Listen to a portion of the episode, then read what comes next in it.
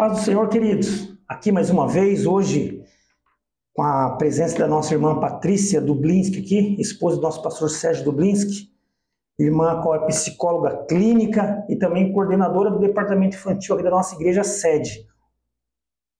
Boa noite a todos, é um prazer estar aqui com o irmão Eduardo, Bem, obrigado. mais uma vez para a gente compartilhar assuntos tão preciosos da palavra de Deus.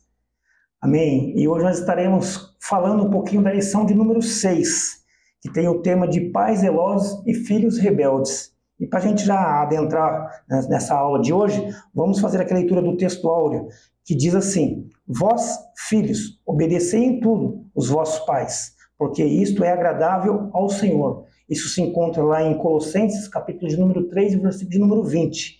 E a verdade prática ela vai dizer: o modo de criar e educar tem impacto no comportamento dos filhos no mundo, mas não anula a responsabilidade individual das escolhas de cada um deles. E para a gente estar dando início aqui nessa aula, vamos falar um pouquinho hoje sobre Sansão, né?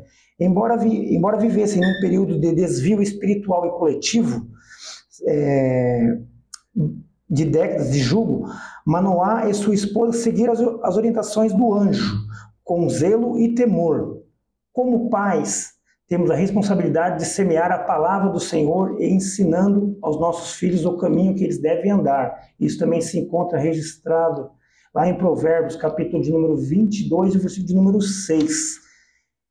E hoje nós vamos falar, como eu já falei, né, um pouquinho da história de Sansão. E a palavra-chave de toda essa de toda essa aula, todo esse material hoje é a instrução, ou seja, a instrução, a instrução a qual os pais devem fornecer para os vossos filhos. Irmã Patrícia, faça um breve comentário aí da introdução da aula, por favor. É, essa é uma aula muito importante, né, irmãos? Porque ela, ela fala sobre condução. É, condução de famílias, condução de propósitos, condução de vida. É, nós, como cristãos, nós temos Deus que nos conduz. Né? E essa lição ela é primorosa quando ela coloca o exemplo dos pais de Sansão. A gente ouve falar muito de Sansão, né? Mas a gente não ouve falar muito sobre os pais de Sansão. E é tão importante que quando é, o anjo chega para a mãe de Sansão e diz e conta para ela que ela vai ter um filho, primeiro que ela era estéril, então aí a gente já começa a ver o propósito de Deus, né? Que já é um milagre na vida dela, ou seja, Deus através do seu poder já estabelece o primeiro milagre ali na vida dela e da família, e aqui a gente vai falar sobre família hoje, que é o nascimento de Sansão. E posterior a isso, o esposo dela, né, que é Manoá, ele faz o que? Ele faz uma oração a Deus. E nessa oração ele pede o quê? Ele pede uma orientação a Deus sobre como ele deve criar, como ele deve educar o seu filho. E aí a gente traz para os nossos dias, né? Nós como pais, mães, é, família, é, como é que nós fazemos com os nossos filhos? Né? Qual a orientação que nós temos da Bíblia? Né? A Bíblia é o nosso manual de conduta. Então, o que é manual de conduta? É aquilo que serve para eu fazer, é aquilo que serve para eu falar, para eu anunciar e para eu viver.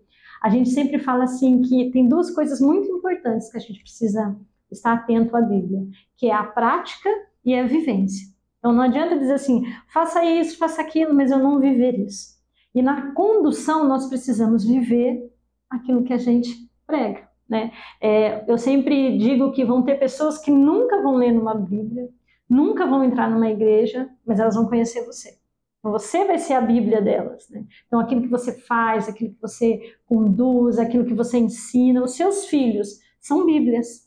Bíblias por quê? Porque eles são livros, a Bíblia é um livro sagrado. Amém. Então, os nossos filhos eles devem aprender dentro dos livros sagrados a serem livros sagrados. O que isso quer dizer? Isso quer dizer assim, olha, eu conheço Jesus, eu imito Jesus, eu vivo como Jesus. Então é lindo a gente perceber que nessa lição pais tão zelosos foram lá e fizeram uma orientação, pediram uma orientação a Deus, agradeceram. No finalzinho do, de Juízes 13, é, o pai dele diz que no final ele quer fazer um sacrifício, ele faz uma oferta de sacrifício a Deus e fala sobre gratidão. Então, olha que coisa linda. Eu recebo de Deus, eu conduzo com Deus e eu agradeço com Deus. Então, isso é um exemplo inicial para a gente pensar aí sobre a, a família de Sansão. Que maravilha, né? Que bela instrução. Irmã Patrícia, pegando só esse gancho que a senhora falou que nós somos um, um livro, né? Então, nós devemos ver que as nossas vidas, ou seja, os nossos passos, os nossos afazeres, tem pessoas nos observando, tem pessoas que estão sempre de olho naquilo que nós estamos executando e a maneira como nós estamos executando. E justamente como a senhora falou, foi essa instrução a qual Manoá, através da oração a qual ele fez ao Senhor, ele pediu para que o Senhor o instruísse na maneira de como conduzir a vida dessa, dessa criança que ainda estava no ventre e depois vem a se tornar sanção, né? Sim, é, eu, eu gosto de dar um exemplo e eu queria compartilhar com vocês é, dois aspectos, que é zelo, e a nossa lição hoje fala de pais zelosos e filhos rebeldes, é, e outra que é rebelde.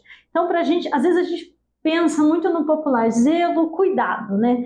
Mas aí, pesquisando um pouquinho, eu fui tirar algumas referências que zelo tem a ver com grande cuidado. Então já se sobrepõe a só cuidado. Então é grande cuidado, preocupação, forte disposição, empenho aplicado. Olha como já ficou longe só de cuidado, né, irmão Eduardo? Empenho aplicado na realização de algo, que este algo pode ser tarefa, deveres, obrigação. Eu gosto de pensar em zelo como uma plantinha, né?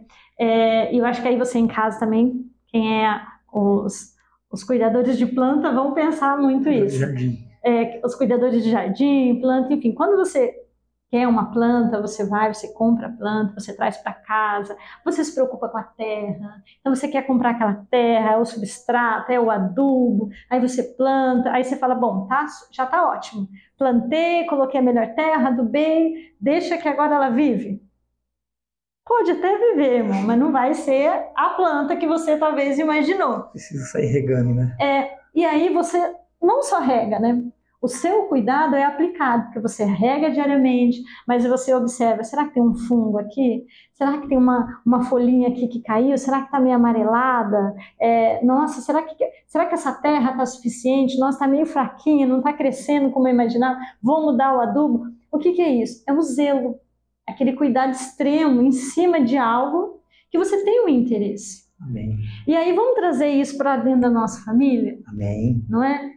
Quem é o nosso maior interesse? Quem é, é fruto que Deus nos deu? São os nossos filhos, é a herança do Senhor. Né? É mais do que uma plantinha. Então, o nosso zelo com os nossos filhos é justamente esse. Não é só pegar a Bíblia, orar e ensinar. Isso faz parte da nossa prática da nossa vivência, mas é conduzir, é prestar atenção nos sinais. Os sinais é muito importante. Dentro da minha área, a gente diz que sinais e sintomas são muito importantes para diagnóstico. Então, você precisa ficar atento aos sinais. O que é sinal? É aquilo que você vê. Você consegue ver. O que é sintoma? Aquilo que você sente.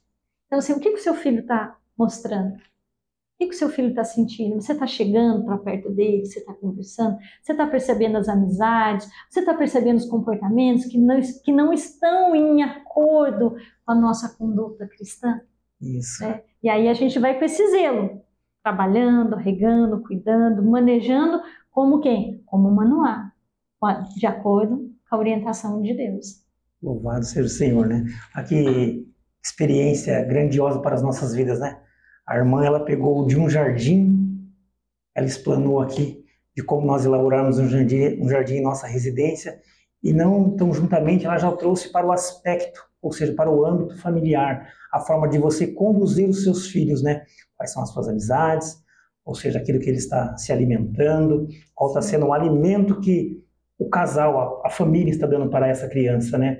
Não só dentro de casa, mas também secular, as amizades, com quem ele anda caminhando nos seus dias. Com tudo. Isso é muito importante para as nossas vidas. Pode continuar, irmão Patrícia. É, e aí, fazendo referência a isso, irmão Eduardo, a gente vai refletir que nessa época aqui de sanção, o povo de Deus estava totalmente longe, afastado, fazia aquilo que era mal aos olhos do Senhor. Então, o que, que é mal aos olhos do Senhor? Vamos trazer para a vida da gente de novo. Né?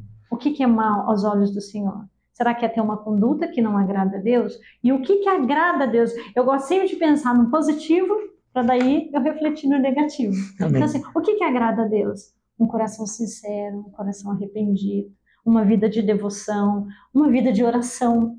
Né? A oração é o nosso alimento, é como respirar. Não tem como crente ser crente em Cristo Que crente é aquele que acredita. Não tem como acreditar em Cristo sem eu falar com Cristo. Isso. Né? Seria incoerente da nossa parte pensar o contrário. Então, assim, através da oração, da leitura bíblica, dessa condução. É, eu gosto de pensar em Marcos. Marcos são, são lembranças que causam um impacto na nossa vida. A Bíblia é feita de marcos, né? A, a, a morte de Cristo foi um marco. A ressurreição foi um marco. Então, é, isso é muito importante para a gente estar sempre atento, que os marcos, eles são importantes e eles devem fazer parte da nossa vida. Os marcos, eles são importantes justamente para que a gente lembre. Então, se você tem, você está em casa, está com seu filho, lembre os marcos de Deus na vida familiar. Às vezes um desemprego, quando você foi recolocado, aquilo é um marco. O que é um marco? É um marco que mostra a condução de Cristo, né? a proteção de Cristo, o controle. Ah, tem alguém que ficou doente, alguém foi curado, alguém foi restabelecido. Isso é um marco que mostra o quê? O cuidado de Cristo. Então nós precisamos dizer isso para os nossos filhos. Eles vão aprender não só com a palavra, mas eles vão aprender com uma lição, eles vão aprender com um exemplo vivo. Olha, por que, que Deus existe? Porque Deus abençoou o seu avô, porque Deus concedeu aquele trabalho, porque Deus nos redimiu para isso, porque Deus nos conduz, nos dá saúde. Isso são marcos. Né? E às vezes a gente não fica atento a tantas coisas impressionantes que Deus faz nas nossas vidas e na vida dos nossos filhos. Então, dizer, explicar, mostrar isso para ele faz o quê? Aumenta a fé. Tá? Tem um, um versículo que é lá em 1 Coríntios, eu só queria é, compartilhar com vocês, que diz isso exatamente sobre isso. Há três coisas que perduram: a fé, a esperança e o amor. E o maior destes é o amor. O que, que eu quis dizer com isso? E o que, que a Bíblia nos ensina a dizer com isso? É, nós precisamos alimentar a nossa fé. A nossa fé se alimenta do nosso contato com Deus, da presença do Espírito Santo e, e da condução de Cristo nas nossas vidas o quanto ele é real na sua vida, na vida da sua família, na vida dos seus filhos, em tudo que seu filho faz. Eu falo, desde a hora que ele acorda até a hora que ele dormir. Se não fosse o cuidado de Deus, isso não seria possível. Isso é um marco, né? uma lembrança. Irmã Patrícia, aproveitando que você está falando bem sobre esse, esse marco, ou seja, aquilo que tem marcado uma família, marcado um contexto, é, nós vemos aqui que houve também um marco, logo no início dessa história, dessa aula, que, por, porque a situação do povo de Israel, de Israel se encontrava numa situação completamente deplorável espiritualmente. Sim. O que nós podemos aprender e trazer com isso? É, a gente pode aprender, irmãos, que quando a gente se afasta de Deus, nós nos afastamos de tudo aquilo que é bom, perfeito e agradável. Olha que maravilha! Né? E isso a gente vê no povo de Israel e depois de toda a história, de toda a condução deles, quando eles foram levados cativo, a justiça de Deus. E Deus o tempo todo está tentando trazer um filho para perto. Eu, eu aprendi que a Bíblia ela é o tempo todo um Deus querendo trazer a família para perto de si. Né? E olha que interessante que é isso que a senhora acabou de falar, porque nessa mesma aula, a, quando o anjo aparece para para a esposa de Manoá, falando para ele que ela vai gerar um filho, embora que ela ainda fosse estéril, mas o anjo fez a promessa para ela, né? É... E por que, que o Senhor escolheu essa mulher para ser mãe, ou seja, daquele que seria o remidor de Israel? É, aí a gente pode refletir sobre isso, né, irmão Eduardo? No sentido de que ali havia um coração temente a Deus. Ou seja, um coração contrito. Um coração, sincero. mesmo em meio a, a uma podridão, a um afastamento da presença de Deus na vida daquelas pessoas, ali era uma família que temia Deus. Por que, que a gente pode é, é, entender desta forma? Pelo comportamento posterior que eles tiveram. De quando eles receberam a instrução, não, eu vou pegar a instrução e eu vou ficar aqui para mim mesmo, tá ótimo, eu recebi o meu milagre, não vou fazer mais nada. Não, eu vou pegar o que eu recebi e eu vou levar para Deus porque não é o que é, é, é, de graça, por isso que a salvação é de graça, graça né? é de graça, né? Mas o que, que eu faço com isso? Eu me volto para Deus, porque Ele é o meu Criador. Eu não me fecho dentro de mim, né? Não, é Ele que conduz. Oh, glória. Né? Então, assim, Ele me deu um filho para ser um remidor, para ser um juiz, né? E para que, que existe um juiz? Para salvar algo que não está andando conforme deveria andar. Né? Então, assim, a responsabilidade, o temor que eles tinham a Deus de, de refletir, olha, isso aqui é uma coisa que não é só não é só para gente, né? Então isso aqui é algo mais, é um propósito. O seu filho foi escolhido ainda no seu ventre. Amém. Irmã Patrícia, vamos lá, mais uma perguntinha aqui. E qual seria o significado de Nazireu? E quais foram as orientações bem, bem precisas a respeito dessa criança, a qual o anjo entregou? Então, o, o Nazireu fala justamente disso, da separação, do voto, do propósito, né? Então, assim, é, nós temos um propósito com Deus. Qual é o propósito? Primeiro propósito, amar a nosso Deus de todo o nosso coração.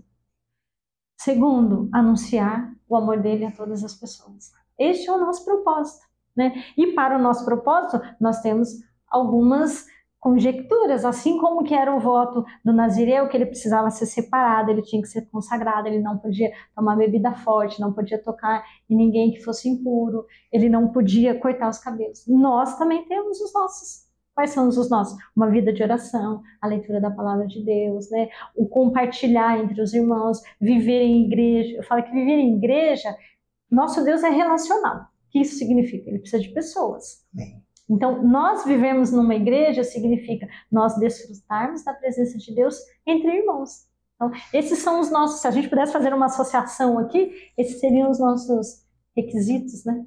Se é que a gente pode dizer assim. Coisa linda, né? E, irmã Patrícia, para a gente seguir um pouquinho mais, é o que nós podemos destacar sobre o nascimento e a formação de Sansão? Ou seja, como nós destacaríamos tudo isso que houve com Sansão, mas trazendo hoje não somente para, ficando no contexto histórico, mas trazendo isso para a nossa atualidade, da maneira como que nós pais, para conduzir os nossos filhos. É, eu, eu, eu penso assim, naquele exemplo da plantinha, é, eu gosto de pensar assim, nós nos empenhamos, né?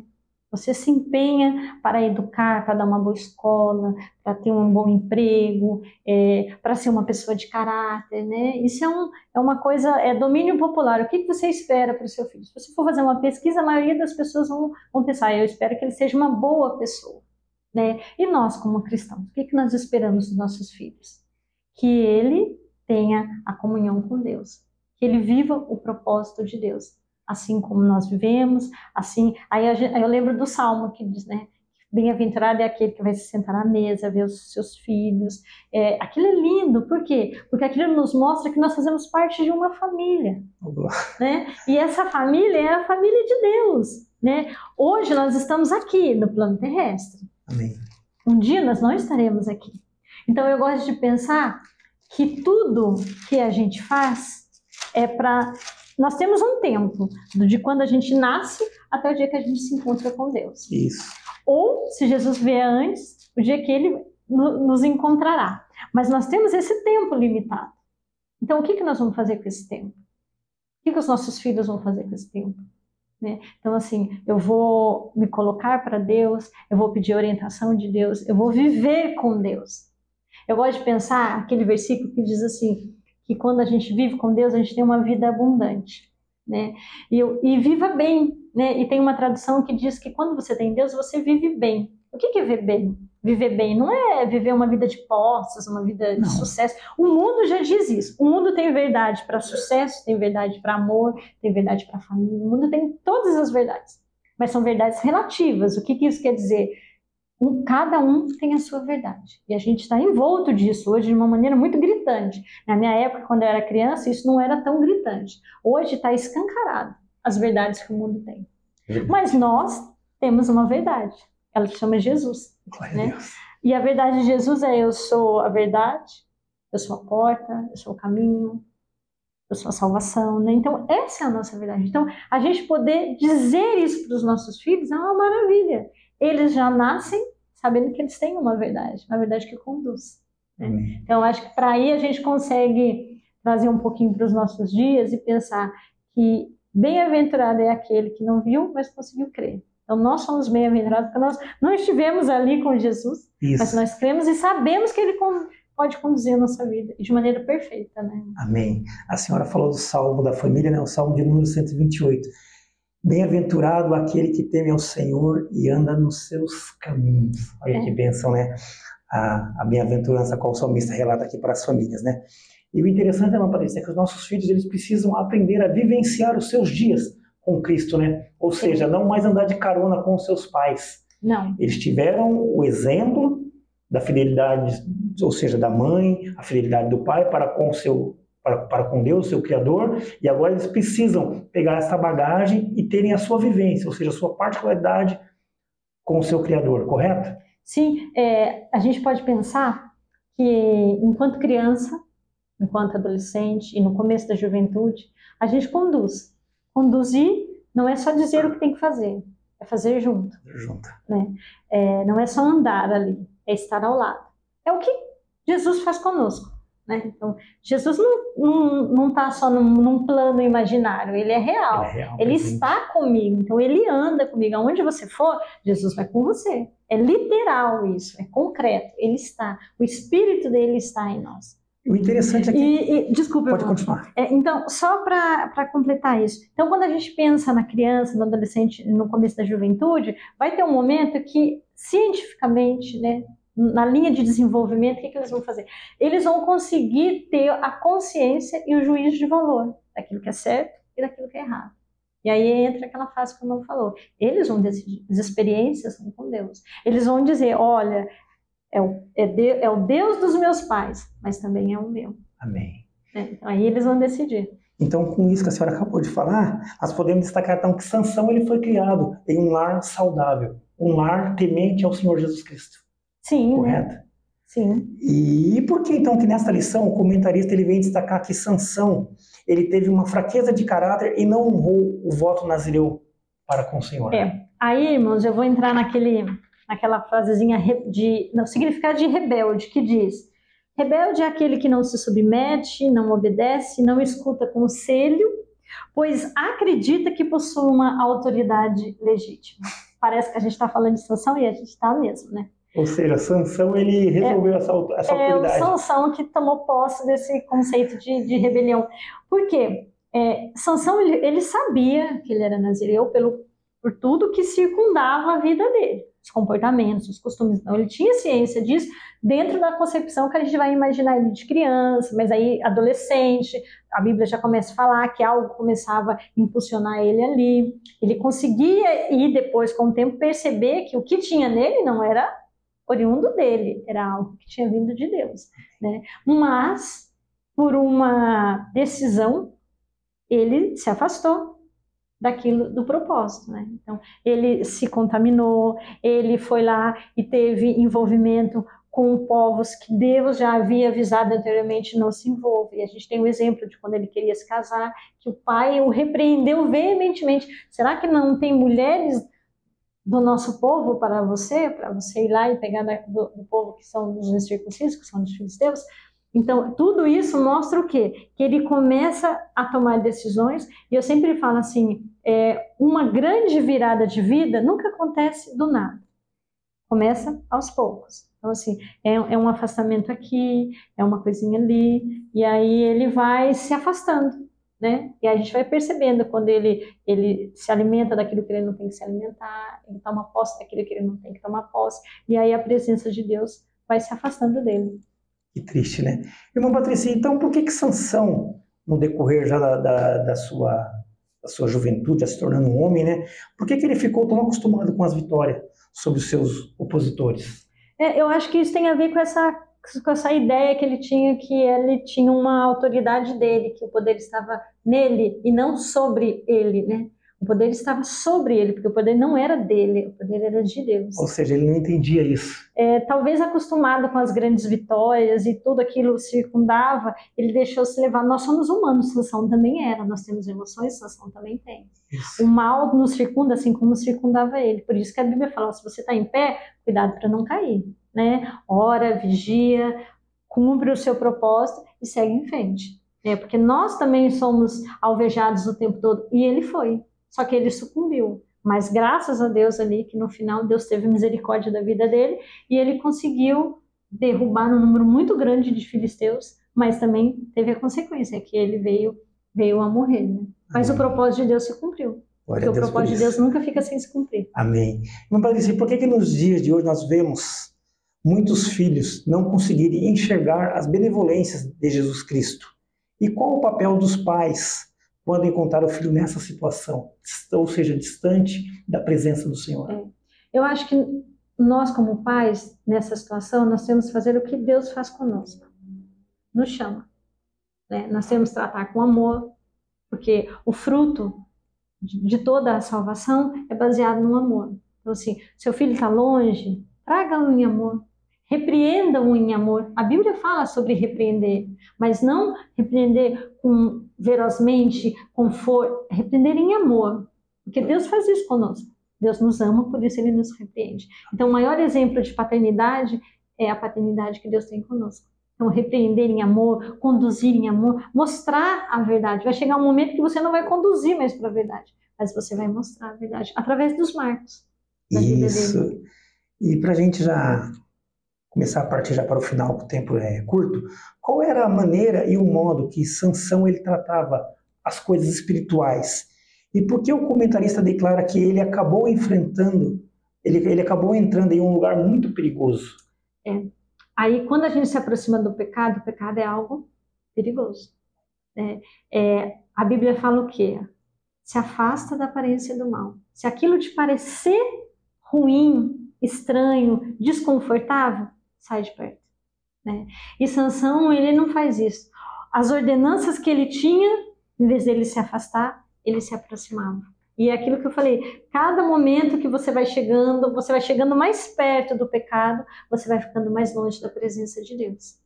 E aí é muito perigoso, porque você é só um ser humano, você não tem poder, você não consegue responder por si mesmo, a sua força é limitada, o seu poder de visão é mais limitado.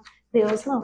Deus sabe aquilo que a gente precisa. Então, se você vai na, na vontade de Deus, se você vai no comando de Deus, você sabe que aquilo vai dar certo que você vai conseguir. Às vezes a gente pode olhar e falar, ah, eu não tenho capacidade, mas Deus capacita. Ele não está uhum. querendo capacitado, é Ele que é capaz. Você só é instrumento. É Ele né? que nos capacita, né? É Ele que nos capacita. Aproveitando mais uma vez hoje que nós estamos aqui com a nossa irmã Patrícia, é, eu gostaria de pedir para ela fazer uma breve conclusão, ou seja, um resumo dessa aula aqui, maravilhosa que nós tivemos aqui, a, a sua presença hoje. É, eu acho que a gente pode concluir, né, irmão, dizendo o quão Deus nos ama, o quanto nós temos um propósito nas nossas vidas, o quanto é importante a gente buscar dele a nossa orientação é, e o quanto é importante a gente olhar para a nossa família como fruto de uma bênção de Deus, porque a nossa família é uma bênção de Deus. Se o seu filho está afastado, se o seu filho não está afastado, ele continua sendo uma bênção de Deus, né? Não é, não é a circunstância que vai fazer dele não ser uma bênção de Deus. Ele pode ter escolhido, ter decidido um caminho, mas a nossa lição também fala para a gente ser o quê? Persistente, perseverar em oração, buscar a Deus. É, Deus não quer que ninguém se perca. Há um versículo na Bíblia que diz assim: que Deus não tem interesse de que ninguém se perca. E o amor dele, o sacrifício dele é para todos. E é para o seu filho que está em casa. Às vezes está afastado, está distante, está ali sem saber o que é da vida. É para ele. Deus é para ele. Né? E você vai receber isso de Deus, a graça de Deus, a misericórdia de Deus, a capacidade de Deus para levar o amor de Deus para ele. Eu queria encerrar com um versículo que está lá em 2 Timóteo 3, 16 e 17, que diz assim: A Bíblia inteira nos foi dada por inspiração de Deus e é útil para nos ensinar o que é verdadeiro e para nos fazer compreender o que está errado em nossas vidas. Ela nos endireita e nos ajuda a fazer o que é correto. Ela é o meio que Deus utiliza para nos fazer bem preparados em todos os caminhos, em todos os pontos, perfeitamente habilitados para fazer o bem a todo mundo. Então, esse é o nosso propósito: amar a Deus, estarmos firmes e constantes, nunca vacilante. Amém. Que Deus está conosco. Que maravilha. Queridos, esse foi mais um papo de Escola Bíblica Dominical. Hoje nós tivemos aqui a cooperação e a participação da nossa irmã Patrícia Dublinski, né? Como eu já falei do início, psicóloga clínica e também coordenadora aqui do nosso departamento infantil da nossa igreja sede. Gostaria de pedir para você que vai estar nos assistindo aí através do Facebook, do YouTube, do Deezer, do Spotify, pedir para você Compartilhe este vídeo, abençoe outras famílias, ou seja, abençoe outros lares. Espero que você tenha gostado. E só rapidamente para a gente finalizar, está aqui em minha mão, em minhas mãos, ó, um trabalho muito, muito bacana que nós estamos fazendo aqui na nossa igreja sede. Um trabalho sobre casamento e família, ou seja, casamento e família, eu acredito, nós acreditamos. E esse trimestre, a nossa aula é completamente voltada para a família, né? Relacionamentos em família, superando desafios e problemas com exemplos da palavra de Deus. Nosso tempo aqui ele é curto, mas aqui nesse curso Casamento e Família, eu acredito, são 13 aulas completamente voltadas para a sua família. Venha participar conosco, vai ser uma bênção edificar o seu lar também. Estamos aqui na rua Doutor Emílio Winter, número 805, Assembleia de Deus, Ministério Taubaté. Temos a nossa escola bíblica dominical, todos os domingos a partir das 9h30 da manhã.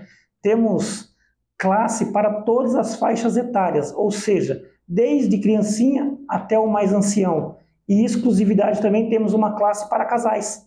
Então não tem desculpa para você não vir com a sua família participar e ser mais ainda abençoado. Forte abraço, fique com Deus e muito obrigado pela sua cooperação.